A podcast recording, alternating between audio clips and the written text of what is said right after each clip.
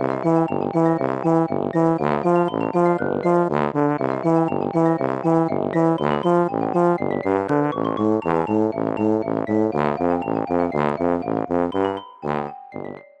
家好，我是帅帅。大家好，我是 GoGo。欢迎收听你的宅友已上线。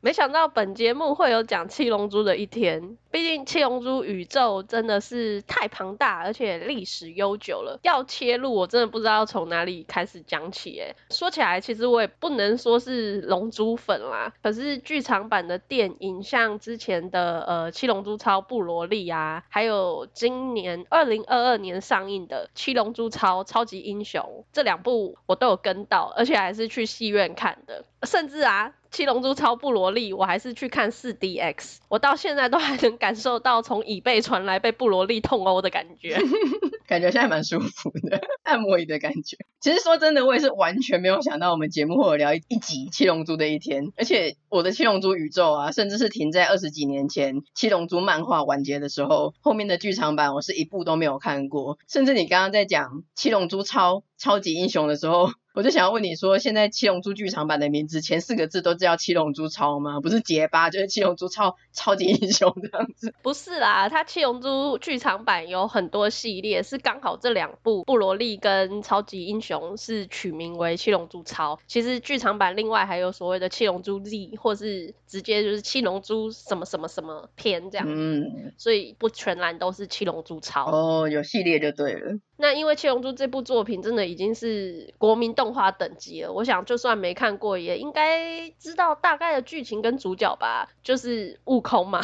大家都知道吧，所以不会从头去介绍啦。那这一集主要会以七龙珠超超级英雄这部剧场版切入做分享。其实要我们真的去介绍七龙珠的剧情跟主角的话，需要从悟空小时候屁股还有尾巴，然后月圆的时候看到月亮会变身开始从头介绍，大家可以做个三十集的内容，就说啊，这一集他们拿到了四龙珠啊，然后下一集又怎么样这样子？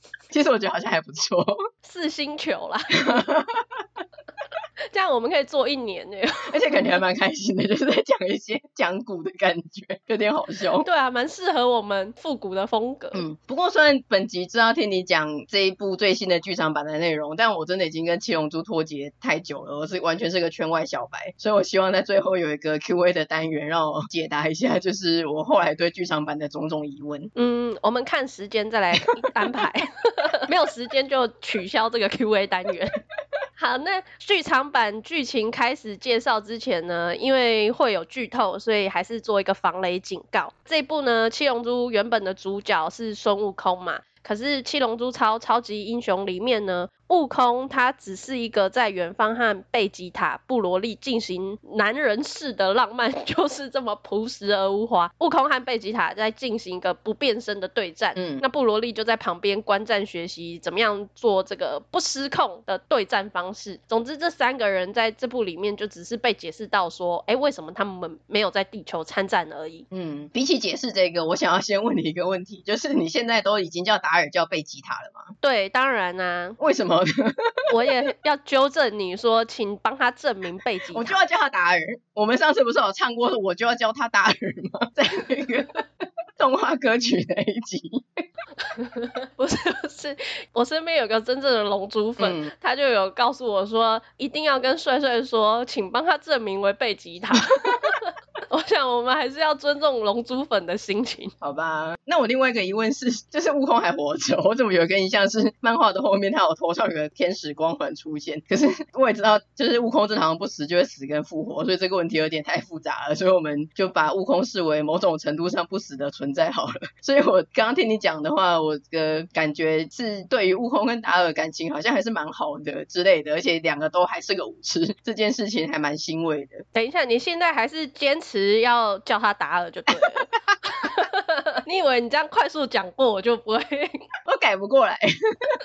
好，但是要先跟刚进来听到这边的听众朋友再说明一下，贝吉塔等于达尔这件事情。谁会从这边进来啊？从这边进来是怎样？好，这个由我来解释是蛮奇怪的，但呃，刚刚讲到一个布罗利，他是剧场版的角色，但因为非常的红，所以连我也知道，可能跟我一样只看漫画的人是不知道的。而且我第一次在商店看到布罗利的公仔的时候，我还想说，天哪，悟空变得好壮，七龙珠宇宙越来越神秘了。他长得好像悟空，完全以为他是悟空。他是赛亚人，所以赛亚人有一点相似，我觉得也是合理的。但我想要问的是，他是上一集的 BOSS 吗？那他是在那个七龙珠超布罗利之后被收服了，现在是他们壮壮的、沉默寡言的天然呆伙伴嘛？自己帮他加一些人设，都是我的想象。你看到绿色头发，然后身材壮硕的布罗利啊，那是他失控变身的形态。其实如果是他原本的赛亚人形态的话，没有那么壮硕啦，那也是黑发，啊、而且也不能说是被收服，应该说他本性就很单纯善良，好像有点萌诶、欸。他在上一部《七龙珠超布罗利》里面，其实说起来会有一点话家常。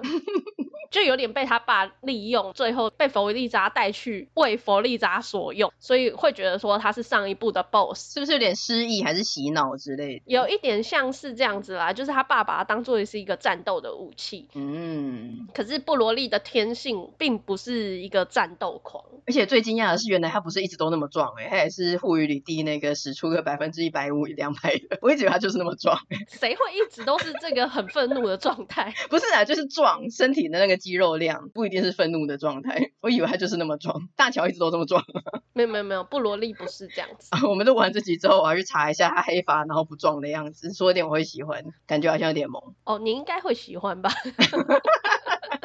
他有时候会坐在那边发呆，好像有点可爱。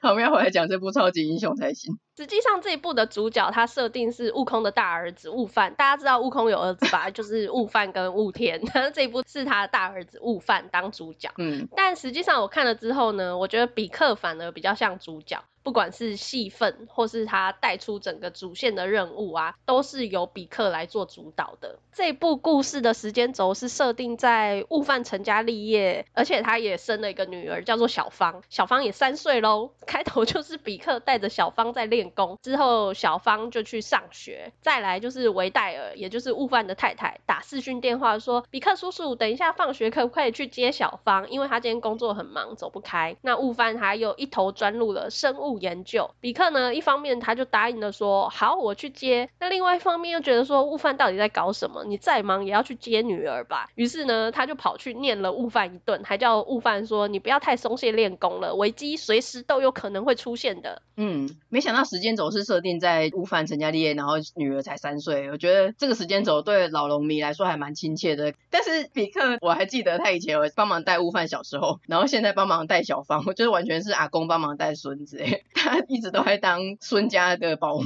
没错没错，其实比起悟空啊，这个生父比克这个养父呢，有一句话是什么？生的扛一边，因为较大听，就是台语好像有一句这个俗语，代表说养你的人比生你的人更值得你去尊重他、孝敬他。嗯，我觉得比克有一点这样子的感觉。好，那接着画面一转呢，就转到了红缎带军团。没错，这一集背后的组织就是。很复古的红缎带军团，我甚至不知道红缎带军团是谁。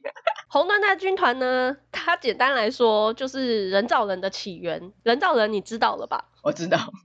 当时红缎带军团的科学家叫做盖洛博士，他一直在研制能够打败悟空的人造人，最后他甚至也把自己改造成人造人，也就是人造人二十号。一般比较熟知的十七号、十八号，还有赛鲁，也都是盖洛博士他打造出来的。但后来也是被悟空他们给击倒了。嗯，十八号我记得很正，克林的老婆，金发。但总之呢，这次红缎带军团的新任领袖，他为了征服世界的邪恶目的，还有复仇，就去延揽号称超越盖洛博士的天才。也就是海德博士，海德博士呢，他是盖洛博士的孙子，可是他和他爷爷不一样，是一个有英雄梦的科学家，但他个性古怪，难以融于团体，于是就被孤立，靠着遗产在做研究过日子。可是因为没有钱嘛，就偷了尸体去制造人造人，最后还坐牢了。出狱之后呢，就被这个红缎带军团洗脑说：“我告诉你，现在有一个邪恶的万星集团，它背后的组织就是布马所负责的胶囊公司。”于是就邀请这一位海德博士加入红缎带军团，制造人造人，拯救地球，成为地球的新英雄。这一段有一种漫威的感觉，或者是蜡笔小新剧场版的感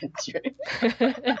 这个我们后面再来提。过了大半年之后呢，海德博士打造出了人造人加马一号和二号，还有终极赛鲁。那战斗的开端呢，就是加马二号去找比克，并且表示说：“比克大魔王，你的死期到了，受死吧！”比克就有点无言，想说这是哪来的英雄 cosplay，一个奇怪的人。他就说：“我不是大魔王，我现在只是个比克。”这句让人想到《银魂》里面 Just We，比克就是比克，既不伟大也不卑微，他现在只是一个帮忙带孙子的邻居啊。公，社区阿公，而且怎么会想要找比克也是很妙哎。后来更强的角色不是辈出吗？我觉得加码一号跟二号他们也跟我一样是个脱节二十年的老农民，他们都不知道后续出了反派是谁，只记得比克而已。也没有，他只是先从比克下手。他之后会再去找其他的人，oh. 因为孙悟空在他们的基地上面呢是有被打在墙上，而且用一个很邪恶的表情，所以他是一一的先去击破，先打小魔王就对了。然后两个人就一言不合就开打嘛，但这时候的比克确实是占下风的，于是他就诈死尾随二号，查到了红缎带军团竟然卷土重来的阴谋。红缎带军团的首领说：“我们去绑架小芳，这样悟饭就会来基地。”这边他们要亲眼看到人造人大战赛亚人的战斗画面，总之就是 想要在摇滚区看就对了。嗯，那比克混在里面呢，听到这一切的计划，一方面就很生气，想说这些人竟然想绑架我的孙女小芳；另外一方面又觉得说，哎。可以将计就计哦，因为悟饭实在是太不上进了，连训练都怠惰，不如就利用这一次再去激发出悟饭的潜能。于是他就暗中保护小芳，同时也跟小芳说明他这个激发悟饭潜能大作战。祖孙一大一小就很兴奋的在基地等着，以为女儿被绑架的悟饭爸爸来救人。我想要问的是，剧场版一向都是这样子，有点真的让人想到蜡笔小新的 阖家观赏的风格吗？还是走这一部特别，其他都是呃比较是战斗啊、热血喷张这样子？这部听起来目前真的很蜡笔小新。应该说这一部超级英雄才有这样子的亲子设定，其他部不太是这个路线。那除了悟饭之外呢，比克也知道说事关重大，其实他一开始是有联络布玛，请他帮忙找悟空和贝吉塔回地球。但是这两个就如同我们刚刚一开始讲的，他正在破坏神比鲁斯大人的地盘上进行男子汉的对决，不亦乐乎中，所以这次是派不上用场的。于是联络不到人的布玛呢，就准备再去找。其他的帮手，他就带着特南克斯、雾天、克林还有十八号一起去帮忙。我要再度的补充，我就是一个摸边的，呃，不知道状况，但是知道一些角色的老农民。刚刚讲到的破坏神比鲁斯大人呢，他也是之前七龙珠剧场版的角色，外形很像紫色的无毛猫。嗯，然后我比较兴奋的是特南克斯跟雾天竟然出现了，觉得很开心哎。好像看到熟悉的老朋友的感觉。对啊，他们小时候很可爱。但是找克林干嘛？不如带上饮茶算了。克林算是个战力吗？等一下，你这样子就不对了。怎样？克林会变很强是不是？克林虽然说在这群赛亚人里面好像是相对比较弱的，但他其实是最强的地球人。哦。设定是这样。了解。真是想回收话，但是 OK，好，我们尊重克林。你在克林面前也是不堪一击。这一集最终 BOSS 的对决，其实就是终极赛鲁对上悟饭。在比克很扛，坚持住争取悟饭机器的时间呢，新形态的悟饭就以魔贯光沙炮，请注意哦，是魔贯光沙炮没有错，打败了终极赛鲁，地球又恢复了和平。嗯，那个魔贯光沙炮，我记得的话，应该是比克的招式嘛，对不对？没错，会强调说是魔贯光沙炮，因为一般都会想说，哎，怎么不是龟派气功嘛？嗯，毕竟真正养他的人是比克啊，这招是比克教他的，致敬或是有一种父子情的感觉吧？对，就是传承嘛。嗯，那我觉得七龙珠它的卖点啊，主要就是看战斗画面，还有赛亚人的新形态。我会觉得它就是一部爽片。啦。那这次剧场版我有几个觉得比较有趣的地方，第一个是它作画和运镜，还有配乐，貌似有加入美式和漫威风格。这个就是你刚刚光听形容就有讲到的，嗯、有漫威的感觉。其实这一点我当初在看的时候，我就想说，是我自己的漫威粉滤镜吗？所以会希望说，哎，有看过剧场版的朋友可以来反馈一下。嗯，因为其实从电影一开始我就有一种好眼熟是漫威吗的感觉，像红缎带军团的基地啊，它感觉就很像复仇者联盟的基地。哦嗯，然后很好笑的是，加玛二号一开始去找比克打的时候啊，边打会边带文字特效，例如 boom b o o m 之类的，而且是每打一拳就会出现哦。那我本来以为是观众才看得到，没想到比克也看到了，而且比克心里还 OS 想说，奇怪为什么会有文字跑出来，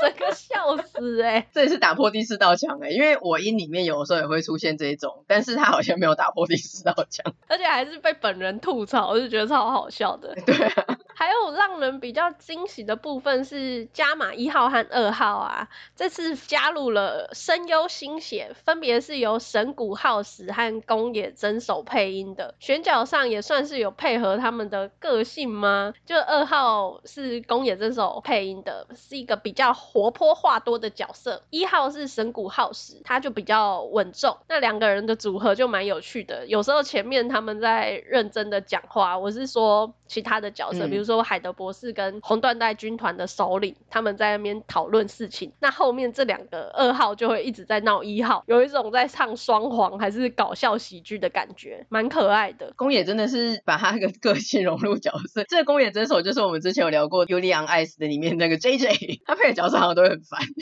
反正蛮好笑的。然后另外会分享本集，主要也是因为我本人其实是悟饭粉，七龙珠的角色里面呢，我最喜欢的就是悟饭。虽然他们父子三人几乎是一个模子，大家可能会想要吐槽说 到底有什么不一样？嗯，还真的是有不一样的。像悟天完全就是悟空的外形复刻嘛，可是悟饭啊，他就有发型还有穿着上的显著差异，个性上其实也是不一样的。就在悟空这个放养型的武痴爸爸，还有琪琪呀虎妈的教育下，其实也不能算是他们两个养出来的，真正养他的是比 克，是比克，对。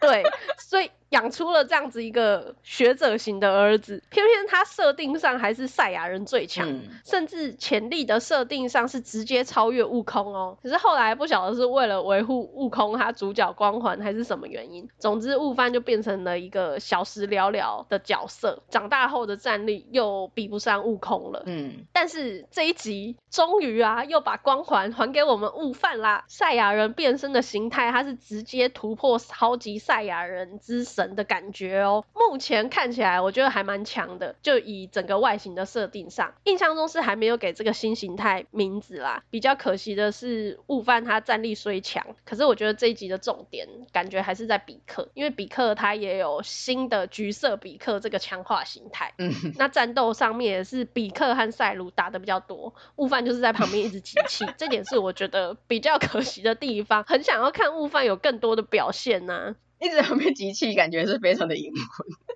就在旁边一直这样子，所以基本上是比克一直跟那个名字也是很重的超级赛鲁还是什么东西在打，终极赛鲁，啊，终极赛鲁就一直打打打，然后悟饭就在旁边集气，然后最后使出关键的一招这样子。对，因为比克就会说，你先不要，你先继续集气，我可以。到底要集多久？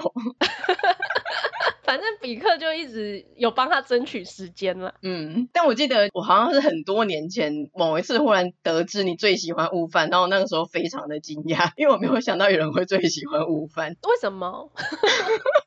悟饭他小时候好像也不太喜欢战，都会哭啊，躲在人家后面，穿得像小僵尸这样子。然后后来长大就是小时了了这样，他其实真的戏份算很少。然后一般来说，悟空就是一个很强很帅的形象嘛。然后悟天很可爱。那有一些人虽然特兰特斯真的也是没有什么戏份，但是是纯粹他是一个特帅的角色，紫色头发，所以纯颜值，可能就觉得喜欢特兰特斯。但悟饭好像就是那个印象这样子。可是另外来说，他就是那种 bug 型的，就是规格外的天才。我觉得他玩。完全就是可以说出“我没有兴趣，而你没有才能”这一句蓝染的名言。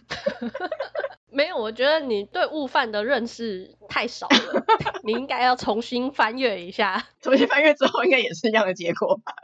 他戏份应该跟设定就是这样吧？没有，不是你讲的太概略了。像你刚刚讲的他小僵尸的外形跟爱哭，他多可爱啊，你知道吗？他那个妹妹头的设定，我好喜欢他那种好乖的样子。那我讲的是对的，只是你说好可爱啊这样子，我只是少讲了这一句感想式的发言而已。设定是那样没错啊，但我觉得你还是太粗浅了。反正他就是那个平常没有什么在练，但是要的时候他就会爆发，那一爆发就是直接碾压所有人，全场最强这样子。没错，就是我本来不想用这一招的。对，而且我不知道是不是因为现在已经滤镜太重了，就是我去查一下超级英雄的预告片啊，就看悟饭会觉得好像有种承太郎的感觉。是吗？会吗？对啊。我怎么突然兴奋了？语气上扬，不知道，我就觉得我是不是滤镜太重了？就是现在看就觉得好像也不是很意外，它就是你会喜欢的型。然后另外我想要吐槽的一点是，橘色的比克是怎么回事？它是全身原本绿色的部分都变成橘色吗？对啊，直接就换了一个新形态，就也会变得比较壮硕。然后整个人绿色的部分都变成橘色这样子。这个是他突破自己的潜力，这个很好笑。我也想问，看的时候没有笑出来吗？就是一个绿色的人变成橘色的人。哦，我笑不是因为这件事情，嗯，因为变身形态这个在七龙珠宇宙里面并不是一个什么大事，变色这件事情。对啊，算是。一个常态吧。好的，那你笑点是什么？我觉得好笑的是，比克那时候跟加马二号打，他就战力有点比不上嘛，然后他就想说，哎、欸，需要突破潜能，那要怎么样去突破他的潜力？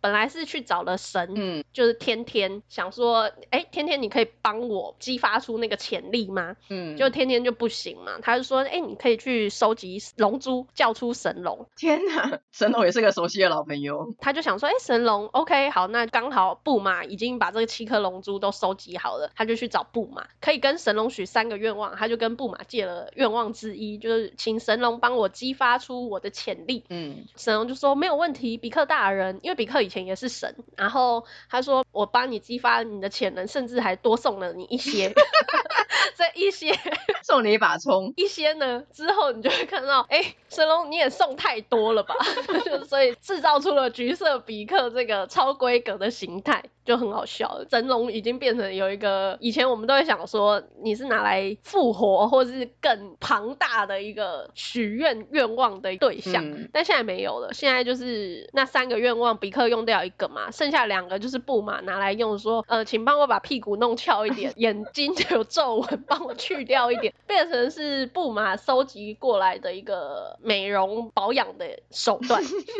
是个医美的机构就对了。工具人，没错。然后比克在旁边吓到，就说：“你都收集龙珠来做这件事情吗？” 这部真的很幽默，真的很蜡笔小新，还蛮好看的，我觉得还蛮好笑的。不过这一部在台湾的票房，好像在我们录这一集的时候，我看是没有上一部《七龙珠超布罗利》好。在台湾啦，欧美好像也还是不错。嗯、评价上面的话，布罗利目前大家都很喜欢布罗利，我也不知道为什么，因为我是悟饭粉，所以我不太理解。可是这两部比起来呢，我个人是比较喜欢这一部超级英雄的。私心当然是因为悟饭啦、嗯。那另外主观评论来说，我觉得超级英雄也比较有剧情，而且也有复古的情怀，同时它也带有娱乐性。刚刚讲到那么多，大家应该有感受到它有趣的地方吧？那另外像海德博士是盖洛博士的孙子这一点啊，我一开始就笑了，我觉得这个好像八点档长寿剧哦，所以未来会有孙子的孙子加入吗？那另外像有声优新血刚刚介绍到了两位大人物声优他们的加入，对我个人而言，我会觉得这也是亮点啊。嗯，这一部我觉得对老龙迷来说是蛮友善的，因为这样子纯听也觉得说很怀念，然后也蛮娱乐的。然后我看预告片时候讲到说，因为这一部剧场版它是由原作的作者鸟山明老师去监督他的故事脚本还有角色设计，所以不对我这种老龙迷来说就会觉得，哎，就是好像事情都没有变，都很怀念。然后也是比较那种逗趣啊，诙谐那种风格，不是纯热血战斗，然后战力很强的那种，有一些比较搞笑的剧情感觉啦。虽然我不想吐槽，但是我真的很想问你。这样自称老农民真的好吗？你曾经粉过吗？老农民不是真的是一个很真正的粉丝的意思，就是说知道以前二十年前的七龙珠的设定的人这样子，不是表示说我以前很迷他。嗯，这个名词定义我觉得要定义清楚。好，那今天节目就到这边。哎，并没有，我的问题还没有获得解答，但是我现在也不能自称为老龙迷了。身为一个路过的，曾经以前有看七龙珠漫画的人。对于后面这一堆剧场版，我想要问的是，没有觉得这一些剧场版的设定啊、角色就很混乱？例如说战力失衡啊，就是又又有更强的出现了，下一步又更强这样子，又又突破了什么啊，过这样子，包括他的时间轴啊、世界观之类的，还是说他就是很有逻辑？然后其实每一部剧场版啊，什么日牙超啊，都有接的时间顺序，然后他的那些也是都有设定的，是是这样子的方向，还是说你就是不要理解去感受，就去去感受他很强很帅啊，又突破了这样子？嗯，如果就讲。角色的强度而言，当然就是去享受它就好了，你不要想太多，它就是会一直去突破它的形态。但如果你说时间轴跟世界观这一点来看的话，嗯、其实它的时间轴一直都是有稳定在推进的，它不是说混乱的。嗯，你是可以跟着那个时间轴在进行的。那同时，它的世界观其实也是越来越扩大，原本只是在地球嘛，后来又有宇宙。那宇宙又不是只有我们所认知的宇宙，它还有所谓的第七宇宙、第几宇宙这种世界观，嗯、是设定的很清楚的。哦，时间轴如果是推进的话，这样就会比较，我觉得至少有一个基础在啊。例如说，我这一部里面我就有出现前面的破坏神角色啊，或者是其他的角色，然后例如说我这一部突破到某一个功了，那我下一步我就可以使用这个武功，而不会说，哎、欸，怎么这一步我又不会了，这样就不会那么混乱。如果它的时间轴其实是有循序渐进的话，但 讲到突破这一步是比克从绿色变成橘色嘛？我也是很想吐槽为什么是同一式的配色，但我们就先不管了。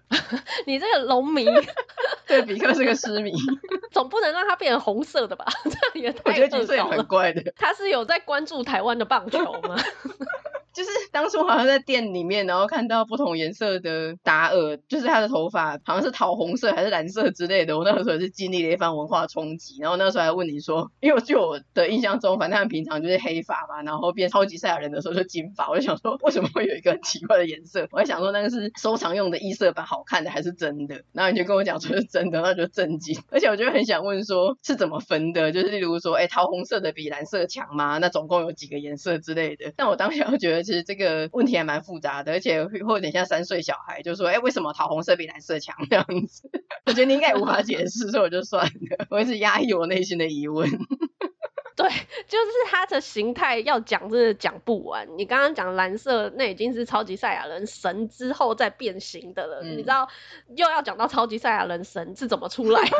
这是又是某一个，真的还得做个三十集才行。就算不从悟空小时候讲，我们也是要讲个三十集。大家有兴趣吗？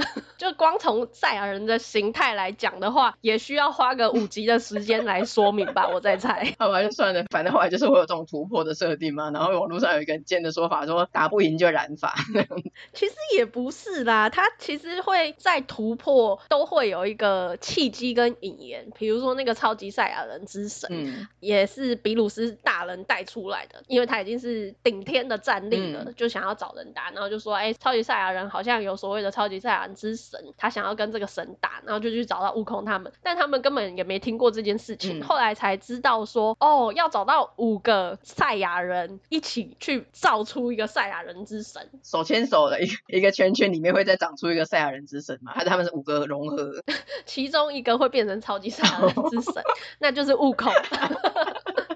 不意外，要是是贝吉塔，我才会吓疯。哎、欸，可是贝吉塔后来也可以变成这个形态。嗯嗯。但我也另外一个问题就是，既然讲到悟空被其他，还有就是呃不意外悟空这样子，他后来出那么多剧场版，是他的剧情都是设定说，哎，反正宇宙哪里啊又有一个神，还是哪来一个反派，然后大家大家我也不知道是谁，反正大家要对抗他，然后大家纷纷的 try 啊打啊，然后最后都是悟空打赢最终的反派这样子吗？也不是啊，像这一集就没有悟空啊，这集比较算是个特例，其他集呢，这集我觉得主要就是要讲悟饭或者是他跟比克的父子情。点嘛。那其他集基本上都是最后悟空解决这样吗？如果你要这样说的话，是没错，因为悟空毕竟还是这一部的主角。嗯，但其实并不能说每一次都有一个很强的反派，大家就要一起对抗他，也不能这样讲啊。因为其实你说像上一部布罗利，布罗利他也不全然是反派啊。嗯，就是非常的概率的讲是这个概念，但其实每次都还是会有不同的设定跟细节这样子。这样讲好像变成七龙珠是一部很深奥的作品，但其实呢。我觉得每次都是大家一起努力，但最后也都是由悟空解决，没有什么不好啊。就像海贼王，大家分别去打一些 CP 九啊，干嘛的，但是最终最强的那个一定是鲁夫打赢的啊。这就是 Jump 少年王道漫画的一个公式，也没有不好啊。那我想要问，固定有的一定是悟空吗？应该贝吉塔也有，那还有谁？还有谁是能打的？大家都能打啊，你说谁不能打呢？所以像刚刚讲的一些什么克林啊、雾天啊、克兰克斯什么的，他们每次每次都有就是出席嘛。看哪一个剧场版、哪一个动画，不见得那个时间轴会出现他们。我觉得还是要以时间轴来看的。哇，这真的是太复杂了，真的要做个三十集才有办法了解。这样也不错啦。如果说他每次都差不多是一样的公式，然后都可以这样子一样的公式去套剧场版都是那样子的话，那可能大家就不会想看的。所以照你这样讲来推测，就说哎不，其实不是这样子，还有一些设定啊，或者是剧情什么。对，就是增加它的变化性。对，因为你看，其实像布罗利剧场版来说，真的出现在对打的就是悟空跟贝吉塔，嗯，其他没有所谓的别的小伙伴，悟饭、特南克斯他们那些都没有出现。嗯，内部的作品就很单纯，只有几个角色而已。嗯，可是如果又到其他的动画里面呢、啊，好像我记得有个力量大会，由拳王大人所举办的，嗯、所有宇宙都要派出选手来，那地球派。十个人，你要找谁？对啊，我也想知道十个人是谁。十个人里面，其中有一个是佛利扎，没想到的吧？为什么？所以我就说他不全然是反派，嗯，就永远是反派。嗯、有时候他就会因为这样子，地球需要人手来帮忙，不然我们就要被毁灭了。佛利扎你也来帮忙，他就会愿意做一些利益交换。嗯嗯，对，也没有永远的反派啊。就算他本来是反派，他之后可能还是经过一些男子汉的战斗之后怎么样，后来也不是。真的完全对立方之类的，那贝吉塔 至少这个角色一定存在的，就是你对他的想法是什么，然后他对自己的想法是什么？现在开始进入哲学的讨论。因为我对这个角色真的是很在意，他对自己的想法是什么？你从一些叙述啊，他的内心自白啊什么的，就是他已经接受他自己是永远的 number two 了吗？还是甚至还不确定是 number two，要 TBD？没有啊，像这一次他在超级英雄里面，他跟悟空不是在比鲁斯大人那边进行男子汉的对决嘛？嗯、没有变身的对决哦，拳打脚踢的这种武打对决，打的难分难舍，最后是贝吉塔赢了。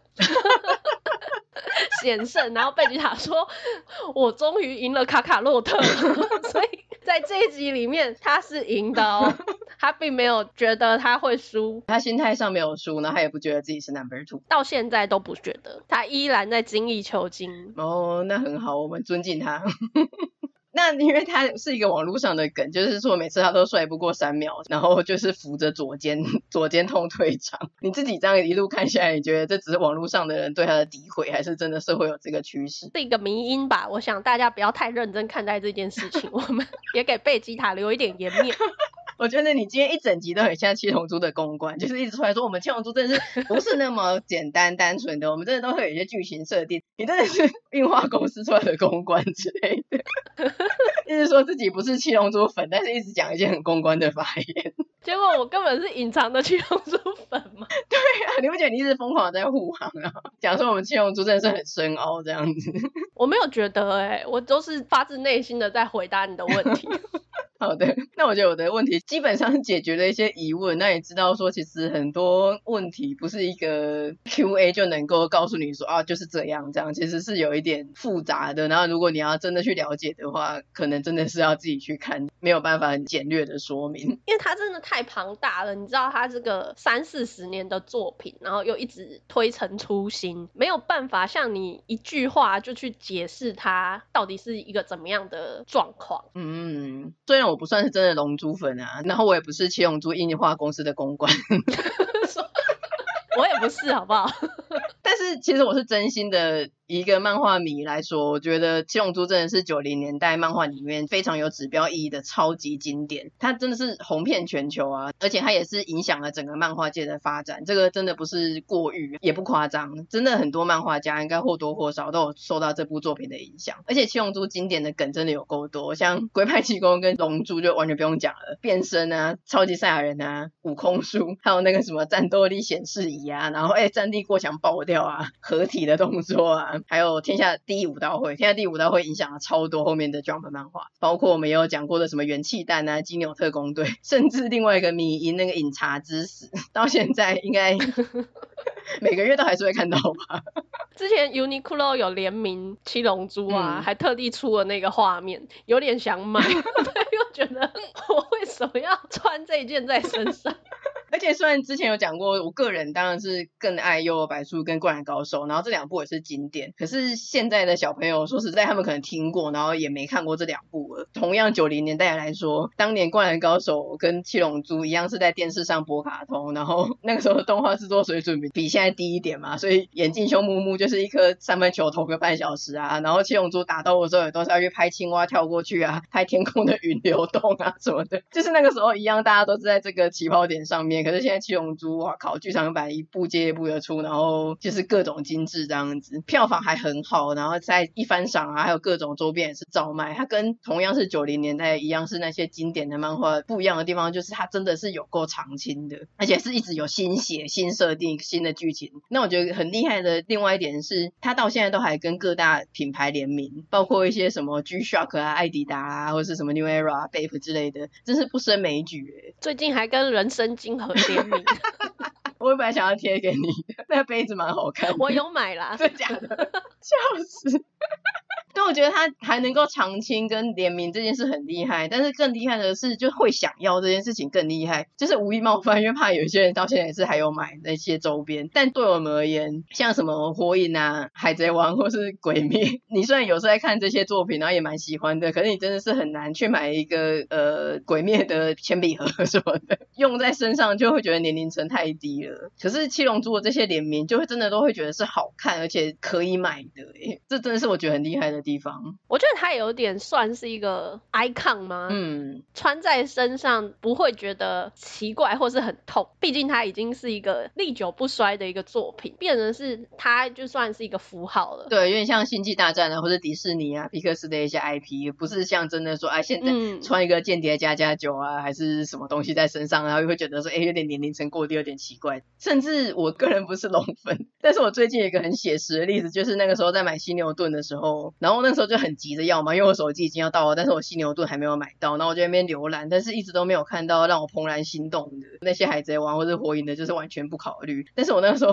我心里也很挣扎，我就觉得说我明明就不是七龙珠粉，可是七龙珠都为什么这么好看呢？就很想要，而且我那个时候最想要的是迪克的壳，然后旁边还写一个魔，我觉得这个有一个异常的魔力。其实它就是好看啊，就是极度中二，但是有够好笑。综合而言，所以 虽然我刚刚讲了很多问题，对公关听听起来不。会不会很像是一些记者在台下就是想要搞破坏、想要来乱？但是我都是真心的疑问，但是我也是真心的尊重跟喜欢七龙珠这个 IP，觉得真的是龙魂不灭。那就你而言，呃，你先排除公关的身份，你一个平凡人漫画迷的身份，你觉得原因是什么？什么让七龙珠这么特别？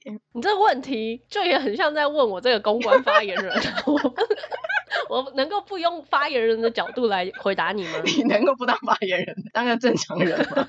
我自己觉得啦，嗯、因为那是我们从小看到大的作品嘛，它伴随着我们童年很长的一段时间，甚至到现在，它还活在我们的周边。嗯有一点算是童年的回忆跟复古的情怀，可是我觉得也要对于这部作品很尊敬，是因为真的很多七龙珠粉丝他就是很爱这部作品，嗯、也许是因为他的战斗画面在那个年代算是蛮创新的，还有他的世界观，从赛亚人这个设定里面来看，嗯、那当初其实鸟山明老师他并没有要画那么多哎、欸。有这个蛮有名的，印象中他在那个红缎带军团这个部分画完就要结束了，但真的是粉丝压力，他才又继续出了所谓的天下第一武道大会，甚至你知道所谓的七龙珠 GT 吗？这个不是鸟山明老师画的，是东映自己做的，所以其实大家都很喜欢他，希望他一直能够再延续下去。这是一个群众的期望吗？嗯，也是个元气弹。我觉得这也是很厉害的一点，就很多作者他的原作很厉害，但是这就是原作，然后后来的一些只是用这个 IP 去做的一些其他的发展，其实都不好看，因为大家都觉得说那个没有灵魂，就只是在卖 IP 这样子。可是剧场版这一些，除了这一次鸟山明老师回来以外，其实很多像你刚刚讲的，其实有一些他可能真的是完全没有参与，但是龙珠迷也觉得说，哎，其实还是很好看。我觉得这是非常厉害的一点。就像我们自己以前也很爱海贼王，但他剧场版我们除了尾田老师自己有加入的，其实我们也都没看啊。我自己是觉得他就是很热血，然后就是喜欢这一些东西吧。就像有人就是哎很喜欢看棒球，人很喜欢 NBA，那七龙珠就是一种这个类别，就是我就是很喜欢七龙珠，我们就是很喜欢九九这样子。所以就是你光看你就觉得很热血很快乐，我就是喜欢啊，应该是这种概念吧。我就是喜欢悟饭，他这次出了我一定要支持他，就是这样的感觉。好的好的，今天也算是更加的了解七龙珠，觉得还蛮开心的。希望有一天也能够以这种形态了解柯南。这是我们节目另外一个很大的悬念，我们一直在呼吁，但谁可以跟我们解释柯南？就算是用公关的方式也没关系，可以来稍微说明一下吗？好的，我们先谢谢七龙珠的公关给我们带来这一集超级英雄的介绍，还有解答我这一个路过的乡民的一些疑问，希望大家也喜欢这一集。那今天这集就差不多到这边，喜欢我们内容的话，请追踪我们的 Podcast、Facebook 跟 IG，还有将我们节目分享推荐给亲友。如果你也喜欢悟饭的话，记得留言告诉我，也请在 Apple Podcast 给我们五星的评价哦。那就下次见啦，拜拜。下次见，拜拜。